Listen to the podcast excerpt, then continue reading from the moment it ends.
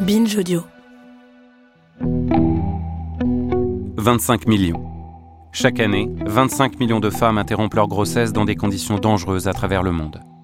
Et cet avortement non sécurisé, cet avortement à risque, tue 22 800 d'entre elles, là aussi chaque année. Ces chiffres de Médecins sans frontières nous rappellent que l'accès à l'IVG, médicamenteuse ou chirurgicale, reste une question médicale. Pourquoi alors le fait de parler des patientes et de leur santé est-il si souvent absent des questionnements autour de l'avortement? En France, en septembre dernier, un projet de loi proposait l'allongement du délai de recours à l'IVG à 14 semaines au lieu de 12, ainsi que la disparition de la clause de conscience spécifique des soignants. Mais le projet de loi est pour l'instant en sommeil à l'Assemblée. Alors l'accès à l'IVG est-il vraiment inconditionnel? De son côté, MSF a intégré l'avortement à son offre de soins seulement en 2004. Ma première invitée est Nelly Staderini.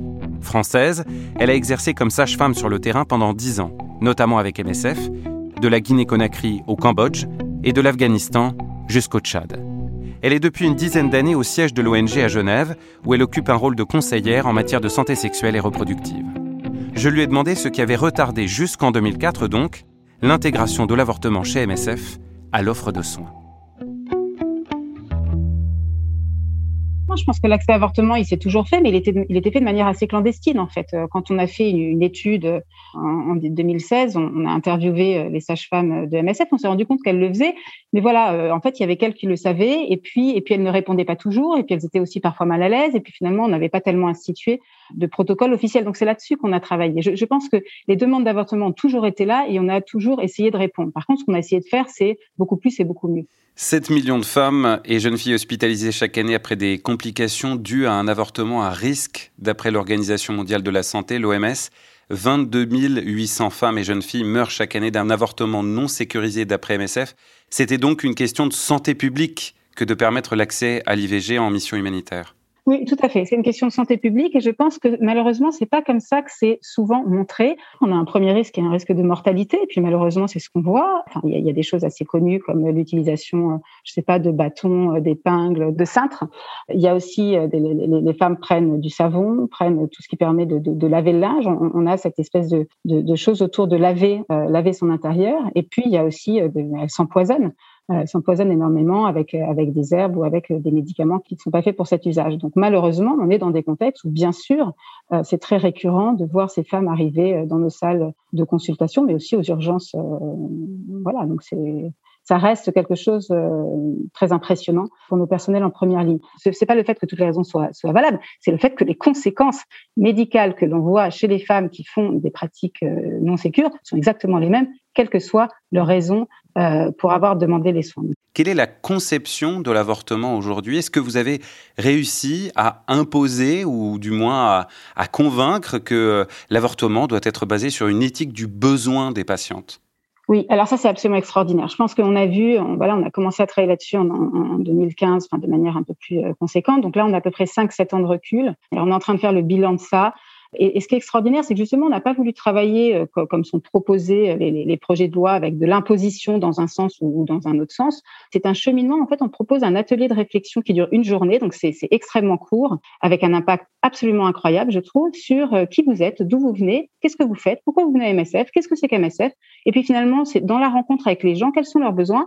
Et puis le fait de venir d'un certain milieu ou avec un certain, certaines idées, enfin, en tout cas, le fait qu'on porte un certain nombre de valeurs, fait qu'on va avoir une attitude et que cette attitude va avoir des conséquences par rapport à l'accès aux soins de nos patients. Et en fait, c'est finalement en arrivant dans cette institution, bah, il y a aussi des valeurs de l'institution. Donc, comment vous mettez vos valeurs en regard des valeurs de l'institution Et puis, comment finalement, en, alimentant les gens avec avec de la connaissance, parce qu'il y a énormément de méconnaissance, hein, et ben en fait, les gens euh, changent énormément, euh, pas forcément de point de vue au niveau individuel sur eux, ce qu'ils pensent de la question, parce que ça, évidemment, c'est des chemins qui peuvent être longs, et d'ailleurs, on n'a pas forcément de regard à poser euh, par rapport à ça, mais c'est plutôt de prendre conscience du rôle qu'on a dans l'institution et, du fait qu'on ne doit pas représenter une barrière supplémentaire à toutes les barrières que les femmes ont déjà euh, dans nos contextes d'intervention. Je suis encore émue par euh, cet atelier qu'on avait organisé au Niger, à la frontière avec le Nigeria, pareil, hein, avec, avec tout un environnement de groupes terroristes euh, qui forcément marque hein, nos personnels, en tout cas dans la peur qu'ils ont de prodiguer ce type de soins.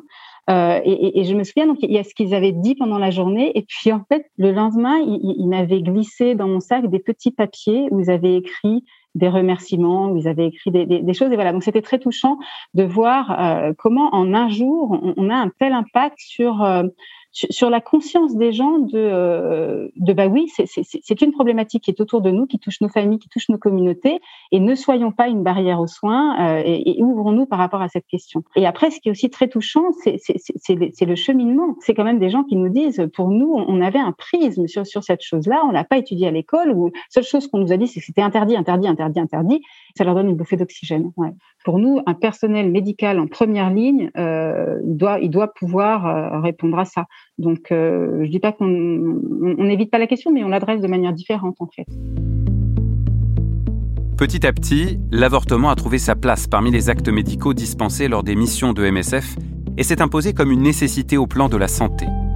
Mais dans un contexte de guerre, de catastrophe naturelle, d'épidémie ou plus simplement d'indigence, Comment les personnels soignants parviennent-ils à informer les patientes de la possibilité d'avorter si elles souhaitent interrompre leur grossesse?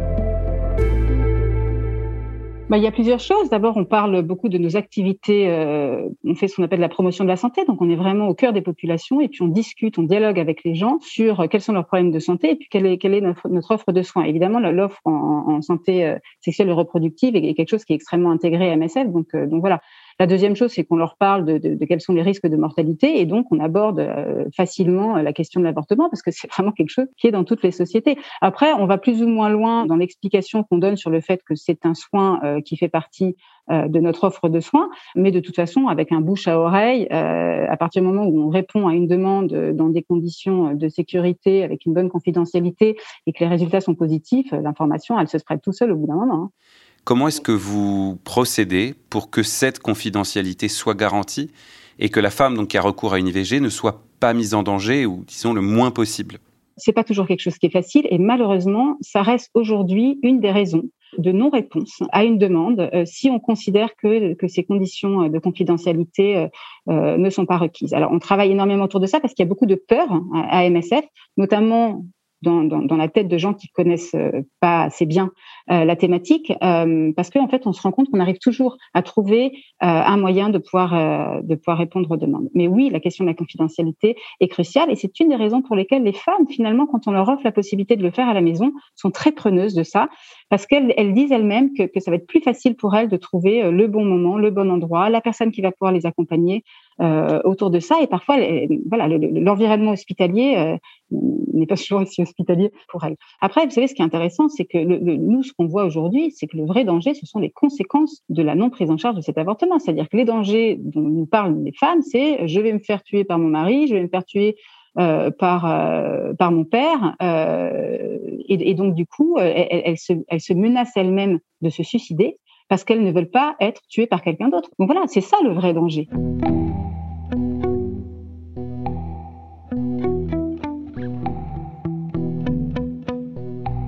Les personnes qui pourraient s'en prendre aux, femmes, vous avez parlé des, des, maris, des pères, ce sont les mêmes personnes qui pourraient s'en prendre au personnel soignant ou qui s'en prennent d'ailleurs au personnel soignant euh, oui, bien sûr. Alors en fait, c'est assez intéressant parce que ce qu'on nous dit, euh, c'est un narratif qu'on entend, et finalement, ça se passe assez peu. Donc je pense que c'est beaucoup, euh, ça, reste de l'ordre, euh, pas forcément du fantasme, enfin ça dépend comment comment c'est perçu, mais mais ce sont des peurs, euh, ce sont des, intimidations, mais finalement dans la réalité, il y en a moins que ce qu'on nous dit ou que, que ce qu'on peut penser. On avait très peur en fait qu'en en faisant plus, on allait augmenter les risques, et en fait c'est pas du tout ce qu'on voit. J'ai pas les chiffres sur 2020, mais en, 2000, en, en 2015-16, on n'avait aucune idée. 17-18, on était peut-être autour de 1000.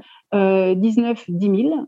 Et 2020, 20 000. Donc euh, c'est une vraie courbe exponentielle. Pour les femmes souhaitant recourir à l'IVG, on présente l'accompagnement psychologique, du moins en France, comme une nécessité dans ce rapport de soins.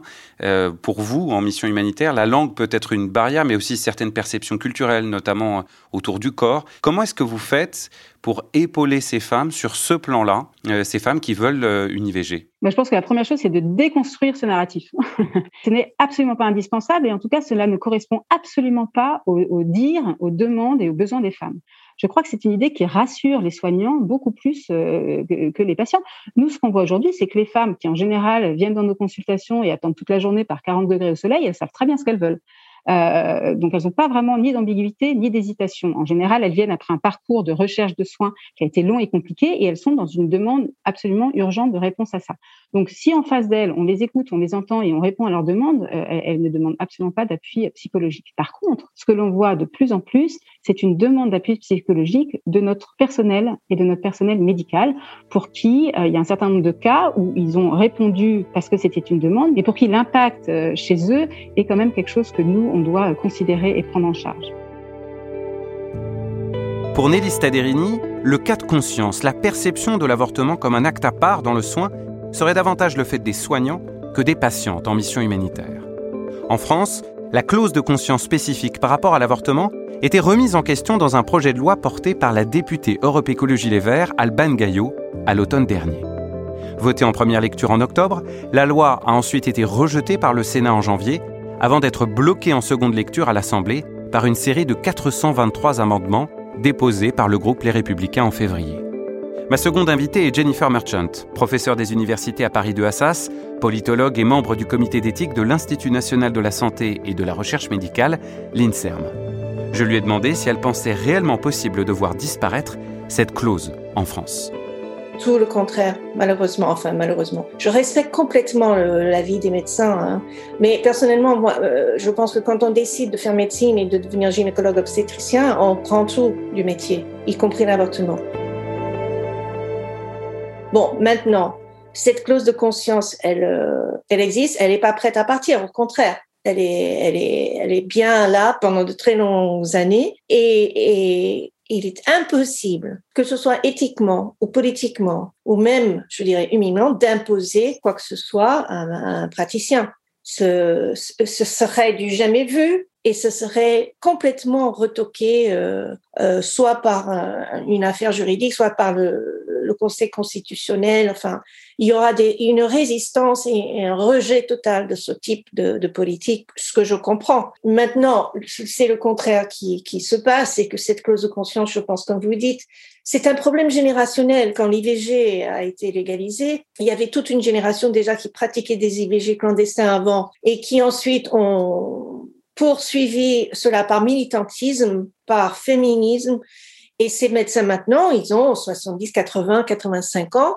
et il n'y a pas de relais. Il n'y a pas de, de, de, génération aussi nombreuse derrière eux de médecins qui ont cette, euh, pas cette foi, mais qui ont cette motivation euh, qui, qui, qui fait qu'ils comprennent très bien qu'une femme, elle ne doit pas faire venir au monde un enfant qu'elle ne désire pas. Euh, ce n'est pas un acte à part, c'est un acte médical, sûr, légal et qui si vous parlez à un grand nombre de, gynécologues et obstétriciens qui pratiquent l'avortement, vous disent que c'est quelque chose d'absolument, euh, entre guillemets, facile à réaliser et qui comporte tous les sauvegardes euh, qu'il faut. Euh, on ne meurt plus d'avortement aujourd'hui comme on le faisait avant sa légalisation.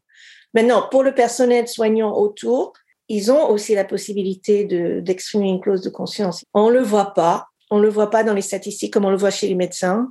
Euh, parce que je pense que ce personnel, le personnel euh, soignant, est tout à fait en, harmonie avec son métier et ne pose pas des jugements sur tel acte ou sur tel, tel autre acte. Tandis que les médecins, parce qu'ils sont les chefs, entre guillemets, les, personnes le plus impliquées dans euh, l'acte lui-même, euh, bah, ils, trouvent, pour certains, pour de nombreux, qu'ils ont besoin d'exprimer de, de, un jugement éthique et moral sur l'acte. Parmi les autres mesures proposées dans le projet de loi, il y avait, on l'a dit, l'allongement du délai de recours de l'IVG de 12 à 14 semaines de grossesse. Cette modification avait surtout pour but, d'après ses défenseurs, de compenser la disparition de 22% des structures où sont pratiquées les IVG sur le territoire français. Ce chiffre est tiré d'une étude de septembre dernier de la Direction de la recherche, des études, de l'évaluation et des statistiques. Par ailleurs, 14 semaines, c'est le même nombre que chez nos voisins autrichiens ou espagnols. Alors peut-on imaginer un progressif assouplissement de la loi Veil et pousser, un jour, jusqu'à 18 semaines comme en Suède, ou même 24 semaines comme au Royaume-Uni? Si vous regardez d'autres pays européens où l'accès est, possible sous certaines conditions jusqu'à à 20 semaines, euh, je ne vois pas pourquoi en France, avec le même regard médical et la euh, le même souci de la santé des femmes ou euh, des fœtus, euh, il est tout à fait possible d'imaginer qu'on allonge au-delà de 14 semaines. Euh, tout dépend de, la, grossesse qui est en cours, du danger qu'elle euh, qu'elle présente à la femme. Mais je tiens à rappeler que la plupart des avortements ont lieu avant huit semaines. Les avortements qui ont lieu après deux mois, c'est soit parce que l'accès n'était pas trouvé dans le territoire, ou parce que souvent il y a des dénis de grossesse, ou encore parce que on découvre à la fin du deuxième trimestre euh, ou même au milieu et surtout au troisième trimestre, on trouve des anomalies fétales qu'on ne trouvait pas dans les échographies auparavant. Donc moi je pense qu'il est tout à fait normal d'allonger les délais pour ces cas-là pour permettre à une femme ou à un couple de mettre fin à cette grossesse lorsqu'il y a des complications très graves ou pour la mère ou pour l'enfant à venir. Donc, je ne suis pas favorable à l'idée que nous sommes en train de franchir des lignes rouges. On voit très bien que ça marche très bien dans l'extension dans d'autres pays comme le Pays-Bas ou, l'Espagne euh, n'a pas tout d'un coup vu euh, se multiplier des avortements tardifs. Bien au contraire, le taux est stable et la plupart des avortements se font avant huit semaines. Donc moi, je ne suis pas du tout euh, sur un discours de pente glissante. Non, 14 semaines déjà, c'est pas mal pour enrayer euh, le fait que de 3 à 5 000 femmes par an en France doivent aller à l'étranger parce qu'elles ont dépassé les 12 semaines. 14 semaines, c'est très bien. Et on peut très bien envisager au-delà en fonction de certains critères médicaux ou psychologiques ou autres. On a alors interrogé Nelly Staderini de nouveau. Comment procède Médecins sans frontières en mission humanitaire sur ces questions de délai? Bah alors, euh, nous, on va bien au-delà des limites et depuis longtemps. Euh, et surtout, on avance avec les progrès de la science, avec des recommandations de l'OMS, avec des protocoles qui sont validés après avoir épluché euh, plein d'études qui ont été faites sur la question. Donc, euh, on, on, est voilà, la question de 12 ou 14 semaines, ça fait très longtemps qu'on qu a statué autour de ça. Ce qui est très intéressant quand on participe dans ces réunions d'experts, c'est que ces discussions sont basées sur des faits, sur des résultats, sur des progrès, et donc on sort complètement d'une politisation euh, de, de, la question. Aujourd'hui, on a un protocole médicamenteux qui est absolument, euh, qui, est, qui, est, extrêmement simple, que ce soit à 8 semaines, à 10 semaines, à 12 semaines, jusqu'à 22, 24 semaines. Donc, euh, donc voilà. Donc nous, les, les questions qu'on se pose à MSF aujourd'hui, c'est plutôt autour de l'autogestion plutôt que de savoir jusqu'à quelle semaine on va. Je veux dire, plus on avance dans la grossesse, plus les risques peuvent être importants. Et si on veut réduire une, une mortalité maternelle, il faut absolument répondre aux demandes des gens. Euh, moi, je dirais, quelles que soient les semaines de grossesse, même si évidemment aujourd'hui on n'en est pas encore là. Malgré toutes les contraintes évoquées par Nelly Staderini au début de notre échange, l'accès à l'IVG en mission humanitaire semble de plus en plus envisagé du point de vue des femmes. Ce constat s'accompagne d'un questionnement. Est-ce qu'en France, le débat politique de l'automne et de l'hiver a fait oublier les patientes. On a eu cette impression, alors on a posé la question à Jennifer Merchant.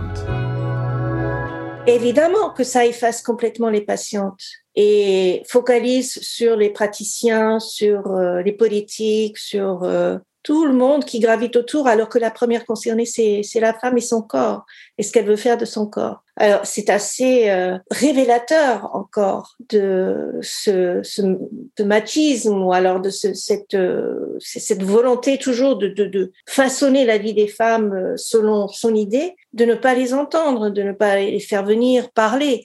Et donc, c'est d'une certaine façon, ça rend invisible les femmes qui choisissent cela. En revanche, on voit beaucoup de, de, de propagande venant des mouvements anti-avortement qui disent que les femmes souffrent psychologiquement après des années et des années après avoir choisi un avortement. Pour l'instant, il n'y a pas de, de, réaction à cela et je trouve que c'est très dommage parce que même aux États-Unis, il y a des femmes qui publient des livres, qui font des podcasts, qui sont invitées pour dire je ne souffre pas. J'ai choisi euh, d'avoir un avortement quand j'avais 25 ans, j'en ai 50. Je ne souffre pas, je vais très bien, merci. ne projetez pas sur moi des arguments qui vont peut-être vous être utiles politiquement, mais ce n'est pas la vérité.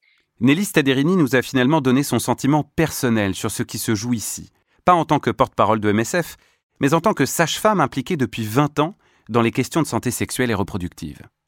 Je ne veux pas rentrer dans les polémiques en France. La, France est un pays très particulier parce qu'à la fois, elle, est considérée comme un pays très à l'avant-garde sur les questions d'avortement, et en même temps, euh, mais, je pense que c'est pareil sur, sur cette espèce de casquette des droits de l'homme. Et en même temps, quand, on voit concrètement la manière dont ce sujet est traité aujourd'hui, ça n'a rien d'avant-gardiste, c'est complètement has et, donc voilà, je pense qu'on a été à l'avant-garde, on continue, à, on est des héritiers, voilà, on, est des héritiers de cet avant-gardisme.